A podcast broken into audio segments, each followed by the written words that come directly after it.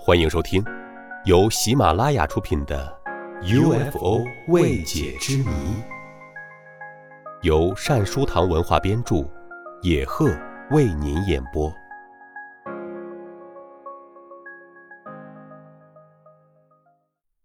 第二十四集：UFO 坠落美国。一九四八年二月的某一天。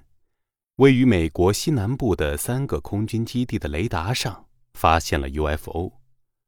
后来，荧幕上的影像突然消失了。根据判断，UFO 坠落的可能性非常大。依据三角法算出，坠落的地点应该是在亚兹铁克西方二十千米的空地上。于是，军方赶紧派出部队对 UFO 进行搜索调查。UFO 马上就被搜寻到了，不知什么原因，竟然毫发无损，只有一个地方的窗户被打破了，在其内部发现了身高约为一米左右的十二位成员，全部都已经死亡了。死因可能是窗户的洞引起舱内减压所致的。他们的尸体在穆罗科空军基地保存了一段时间。后来为了检查而移送到了莱特皮森基地。还有一次坠落事件。住在宾夕法尼亚哈利巴格的某前空军上校说，退伍之后，他曾驾驶 F 九四战斗机，收到来自德州戴耶斯基地雷达观测人员的无线电通讯。此时，F 九四战斗机刚飞离戴耶斯基地。正在新墨西哥州的艾尔巴卡基的上空进行飞行训练。根据雷达观测员的报告，有一架 UFO 通过华盛顿的上空，正以时速三千二百千米的惊人速度南下。幸运的是，F 九四战斗机看到了这架 UFO，但是如果要追上这架 UFO，则有点吃力。之后，UFO 突然从雷达上消失。根据推测，它应该是坠落在德州的德雷欧镇附近。他和副驾驶返回基地，改驾小型运输机赶到现场。这时，陆军的特种部队已经来了，将 UFO 整个用布棚罩住，已经无法进一步确认。这件事还有其他有力的证词。住在佛罗里达的前空军宪兵司令官。看到了先前 F 九四战斗机飞行员所没看到的坠落的 UFO，他负责事故现场的交通指挥工作。他叙述了当时所看到的情况：UFO 的直径约二十七米，为金属制品，里面发现了一具尸体，身高约一点三五米，全身上下没有半根毛发。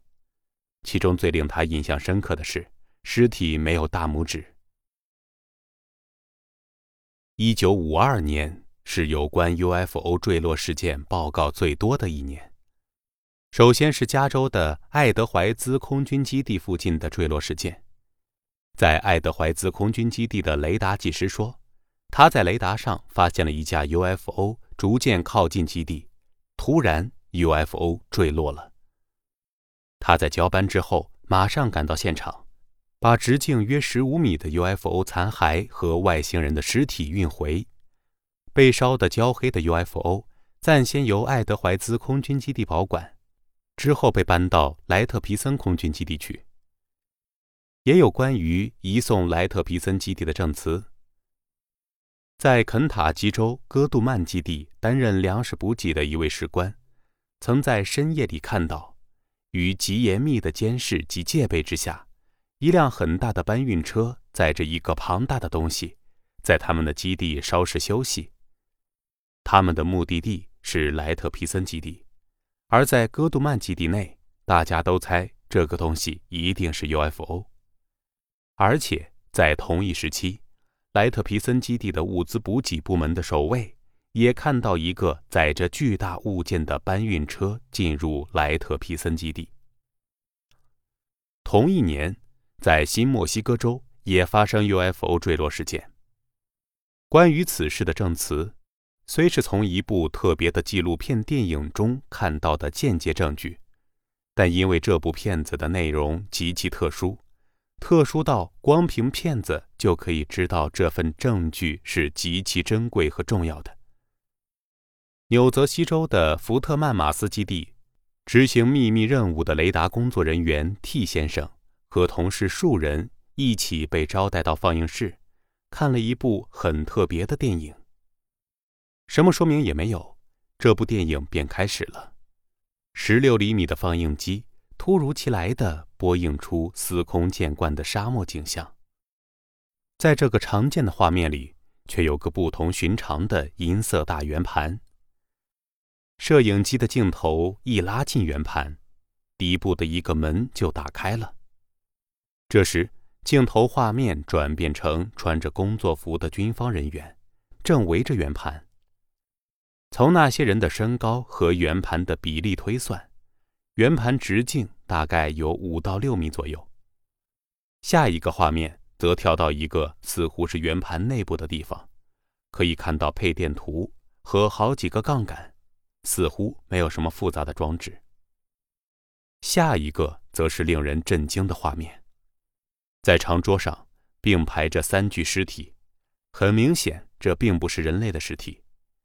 跟身体比起来，头过大了，脸则好像蒙古人种，眼睛和嘴巴闭着，在脸的中央可以看到一个类似鼻子的小洞，看不到耳朵在哪里，也没有头发，皮肤苍白，穿着剪裁的很合身的制服。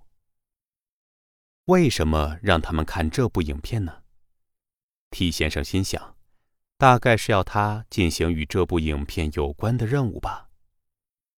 虽然放映的人员并没有说明观看电影的目的，可是，在两个星期之后，基地的情报少尉便警告他们，必须忘掉以前所观看的那部影片，使他感觉到那部影片绝非是一部单纯的纪录片而已。基地的安全少校在他看过影片之后，也马上跑过来问他们，有没有看过坠落在新墨西哥州的 UFO 影片。关于一九五三年的事，一个在空军导航导弹发射场工作的男军人说，在发射场的附近有一架 UFO 坠毁，部队便马上派人去将 UFO 运回。在 UFO 的里面，经过仔细寻找之后，发现了四具尸体。一九六二年的事件，则是集合了二十位证人的有力证词的案件。空军的雷达。在扫描到德克萨斯上空有 UFO 的踪影后，喷气式战斗机便紧急升空。当 UFO 到达新墨西哥州的上空时，高度急速下降，开始摇摇晃晃地晃动飞行。UFO 似乎出故障了，终于坠落在赫罗曼基地附近的沙漠。这架 UFO 的直径约二十米，高四米。在其内部发现两具约一米高的外星人尸体。尸体在翌日运往大学附属医院进行解剖，机身则运往某空军基地，由科学家和专门技师进行更进一步的研究。像新墨西哥州一样，有多起坠落事件发生的地区还有亚利桑那州。一九五二年。一九五三年、一九六六年，都发生极重大的坠落事件。其中，一九五三年在金格曼发生的事，由空军发动了大规模的调查。在内华达州的原子弹实验场，从事原子弹爆炸对建筑物影响研究的 W 先生，于一九五三年五月二十一日，受命执行一个特别的任务。于是。他搭乘军用机前往亚利桑那州的威尼克斯，在威尼克斯再搭约四小时的巴士与金格曼下车。原本，军方说是最高机密的军用机坠毁的现场，当然是戒备森严的。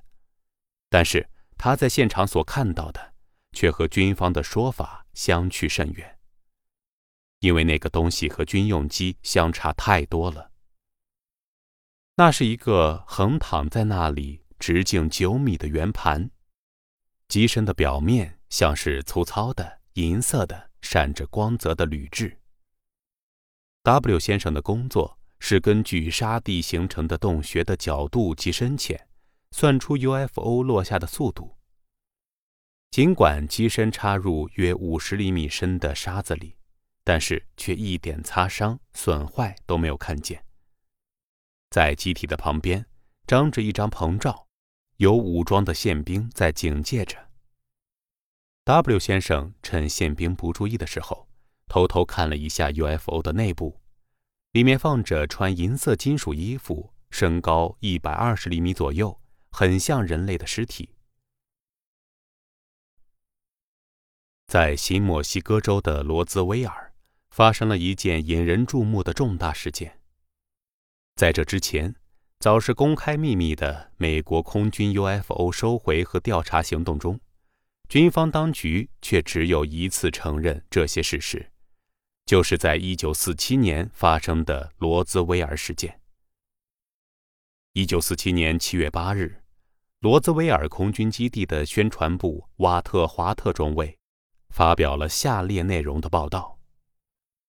驻扎罗兹威尔的第八空军联队第五零九轰炸机大队情报部，因当地牧场主人和查别斯郡警局的协助而成功的取得 UFO。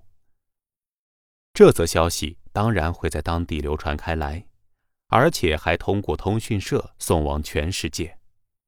可是啊，在这个消息发布的数小时后，又马上发表了一则更正启事。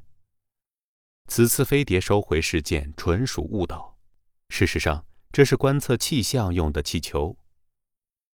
可想而知，这件事就此打上休止符。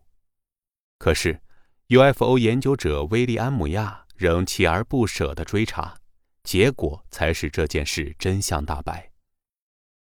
事情发生的第一现场是在罗兹威尔的北方约四十八千米的欧德乔普雷斯牧场。牧场的主人威利安·布雷谢尔，在七月二日的晚上，听到混合着雷鸣的爆炸声。那个时候还不怎么注意，他就上床睡觉去了。